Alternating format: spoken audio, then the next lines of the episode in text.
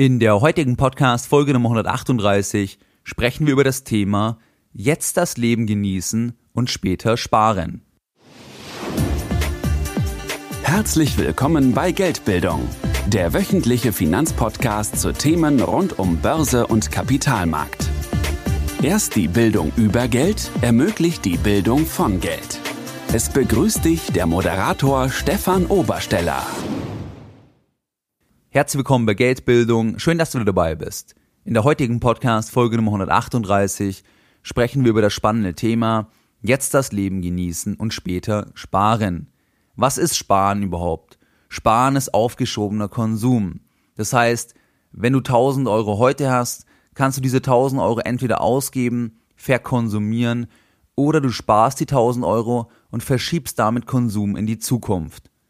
Nachdem die Zukunft alles später als jetzt, alles später als dieser Moment, in diesem Moment, wo du diesen Podcast hörst, alles spätere ist per se unsicher. Je weiter es entfernt ist, desto unsicherer ist das Ganze. Was ist schon in einem Monat? Was ist schon in einem halben Jahr? Was wird wohl in drei Jahren sein? Ich weiß nicht, ob ich in drei Jahren noch lebe. Ich weiß nicht mal, ob ich morgen noch lebe. Die Zukunft ist per se unsicher. Warum sollen wir also heute auf Konsum verzichten und das Ganze in die Zukunft verschieben, wenn die Zukunft unsicher ist und wir gar nicht wissen, ob wir in der Zukunft noch leben werden. Ich möchte jetzt mit dir einige Punkte durchgehen und zwar genau sechs Tipps. Anhand diesen Tipps möchte ich dir zeigen, dass es kein Widerspruch sein muss.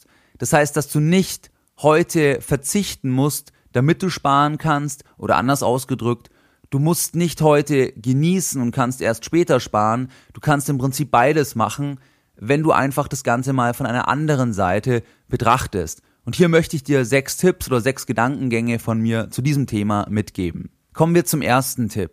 Sparen bzw. investieren kann aus meiner Sicht auch genießen sein. Es muss kein Widerspruch sein, weil jeder Sparvorgang, also jeden Euro, den du investierst, zum Beispiel in Aktien, der erhöht deine Unabhängigkeit.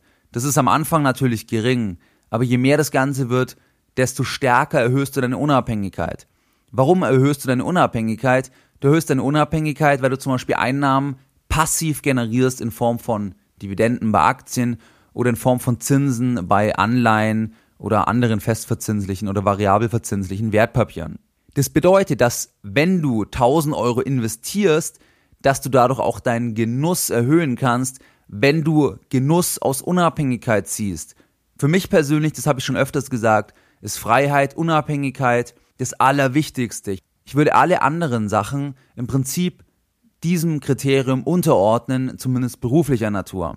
Wenn du jetzt also Geld zur Seite legst, zum Beispiel langsam aber sicher über ein, zwei Jahre dir zum Beispiel ein Polster von sechs Monatsgehältern auf einem Tagesgeldkonto aufbaust, dann bist du unabhängiger, weil du jetzt sechs Monate ohne Einkommen ohne Geld von irgendjemand erhalten zu müssen, im Prinzip dein Leben ganz normal fortführen kannst und du sechs Monate Zeit hast, einen Plan B zu schmieden, dir eine Selbstständigkeit aufzubauen, dir einen anderen Arbeitsplatz zu suchen, warum auch immer. Das ist der Tipp eins. Das heißt, sparen ist für mich auch relaxen, das Leben genießen, weil ich durch den Sparvorgang meine Unabhängigkeit erhöhen kann und das für mich ganz wichtig ist. Das heißt, überlege dir dein Warum.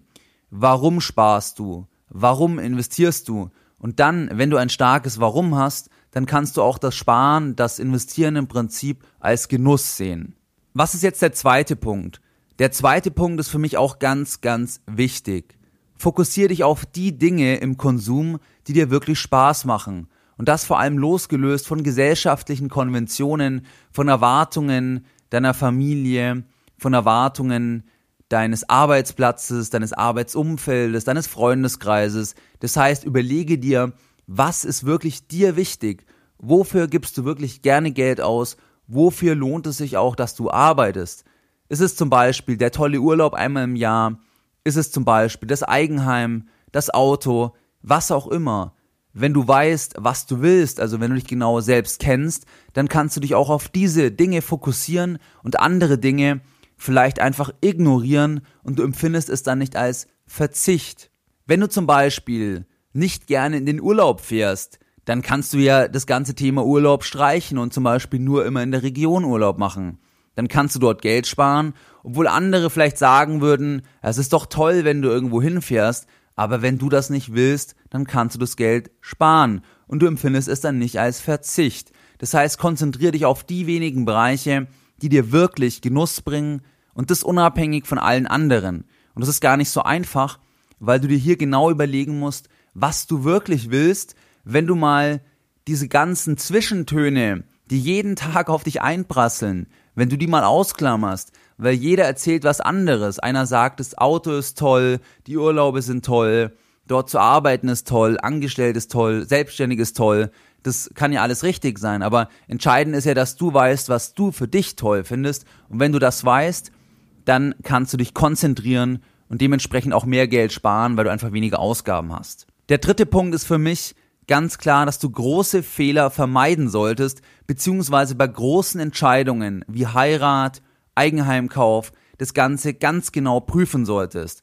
Bei der Heirat meine ich zum Beispiel, dass du dir überlegst, juristische Beratung zu holen wegen einem Ehevertrag. Beim Eigenheim meine ich, dass du zum Beispiel dir Hilfe holst oder Experten holst, die dich einfach dort unterstützen, dass du keinen Fehler machst. Weil wenn du in diesen Bereichen Fehler machst, jetzt Heirat oder Eigenheim, dann kostet dich das so viel Geld, dass du so viel verzichten musst, bis du eigentlich das Geld wieder reinholst.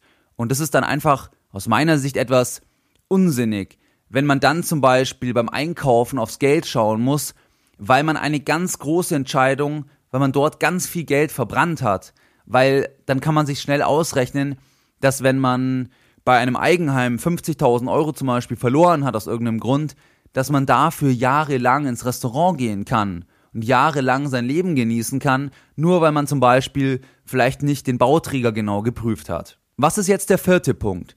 Der vierte Punkt ist, dass du auch immer versuchen kannst, deine Einnahmen zu erhöhen.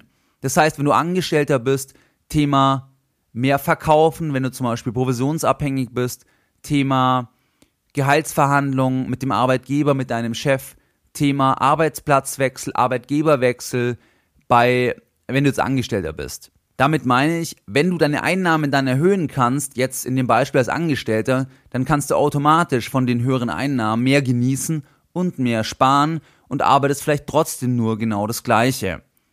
Das gilt auch für die Selbstständigkeit. Das heißt, wenn du selbstständig bist, dann kannst du genauso versuchen, noch mehr Kunden zu gewinnen oder dein Geschäftsmodell so anzupassen, dass du mehr Geld verdienst und dementsprechend auch mehr genießen kannst und mehr sparen kannst, dass das Ganze wieder in keinem Widerspruch steht. Was ist der nächste Punkt? Der nächste Punkt ist für mich, dass du als gesamte Familie als Einheit denken solltest oder dass ich das sinnvoll finde, wenn man als Einheit innerhalb der Familie denkt. Und damit beziehe ich die Familie ähm, Großeltern, Eltern, Kinder, dass man hier schaut, dass auch Vermögenswerte, die aufgebaut werden, dass die auch entsprechend weitergegeben werden und dass nicht jeder wieder bei Null anfangen muss. Weil wenn man das auch besprechen kann, hat es auch wieder einen Vorteil, weil auch dann wieder mehr Genuss und mehr Sparen möglich ist, weil man auf etwas aufbauen kann.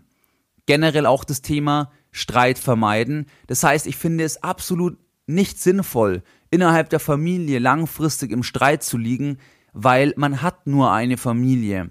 Und man muss einfach dann aus meiner Sicht versuchen zu verstehen lernen, warum reagiert der andere so und sich auch in die andere Position reinversetzen und dann auch mit Demut oder auf den anderen immer wieder einen Schritt zugehen, weil auch der Bereich kostet dich extrem viel Geld und wenn du das versuchst gut zu handeln, also als gesamte Familie zu denken, Streit zu vermeiden, dann kannst du auch wieder mehr das Leben genießen und kannst auch mehr sparen, weil du hier mehr Vermögen zum Beispiel dann hast und einfach auch weniger Ärger, weniger Lebenszeit verschwendest, weil man sich zum Beispiel wegen einem Erbe streitet oder ähnliches.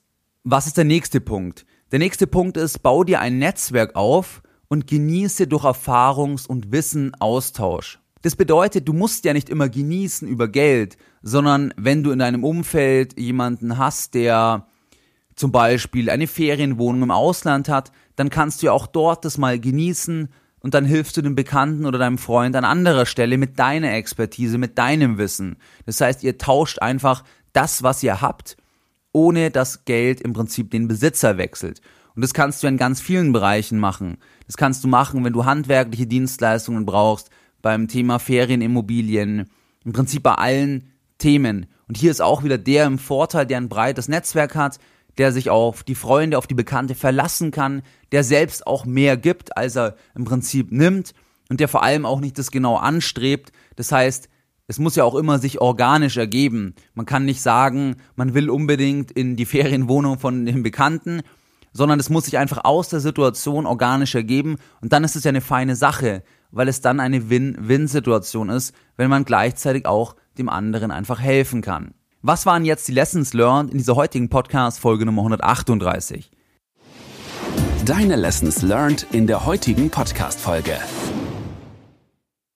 Wir haben über sechs Tipps gesprochen, warum es keine Diskrepanz ist oder kein Unterschied ist zwischen jetzt das Leben genießen und sparen. Du kannst beides machen. Der erste Punkt war, sparen macht unabhängiger und dadurch ist es auch Genuss. Zweitens, Fokus auf die Dinge, die dir wirklich wichtig sind, losgelöst von gesellschaftlichen Konventionen.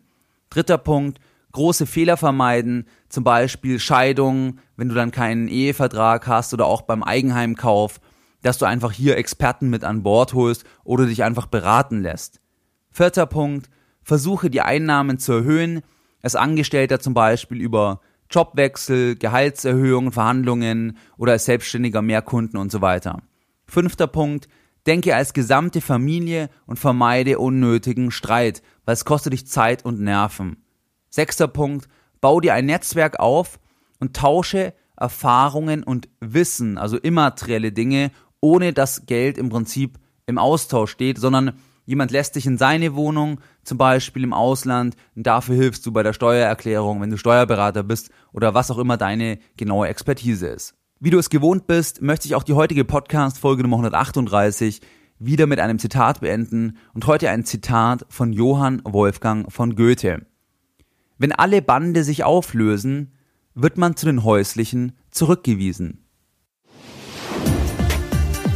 Mehr Informationen zu Themen rund um Börse und Kapitalmarkt findest du unter www.geldbildung.de. Und immer daran denken, Bildung hat die beste Rendite.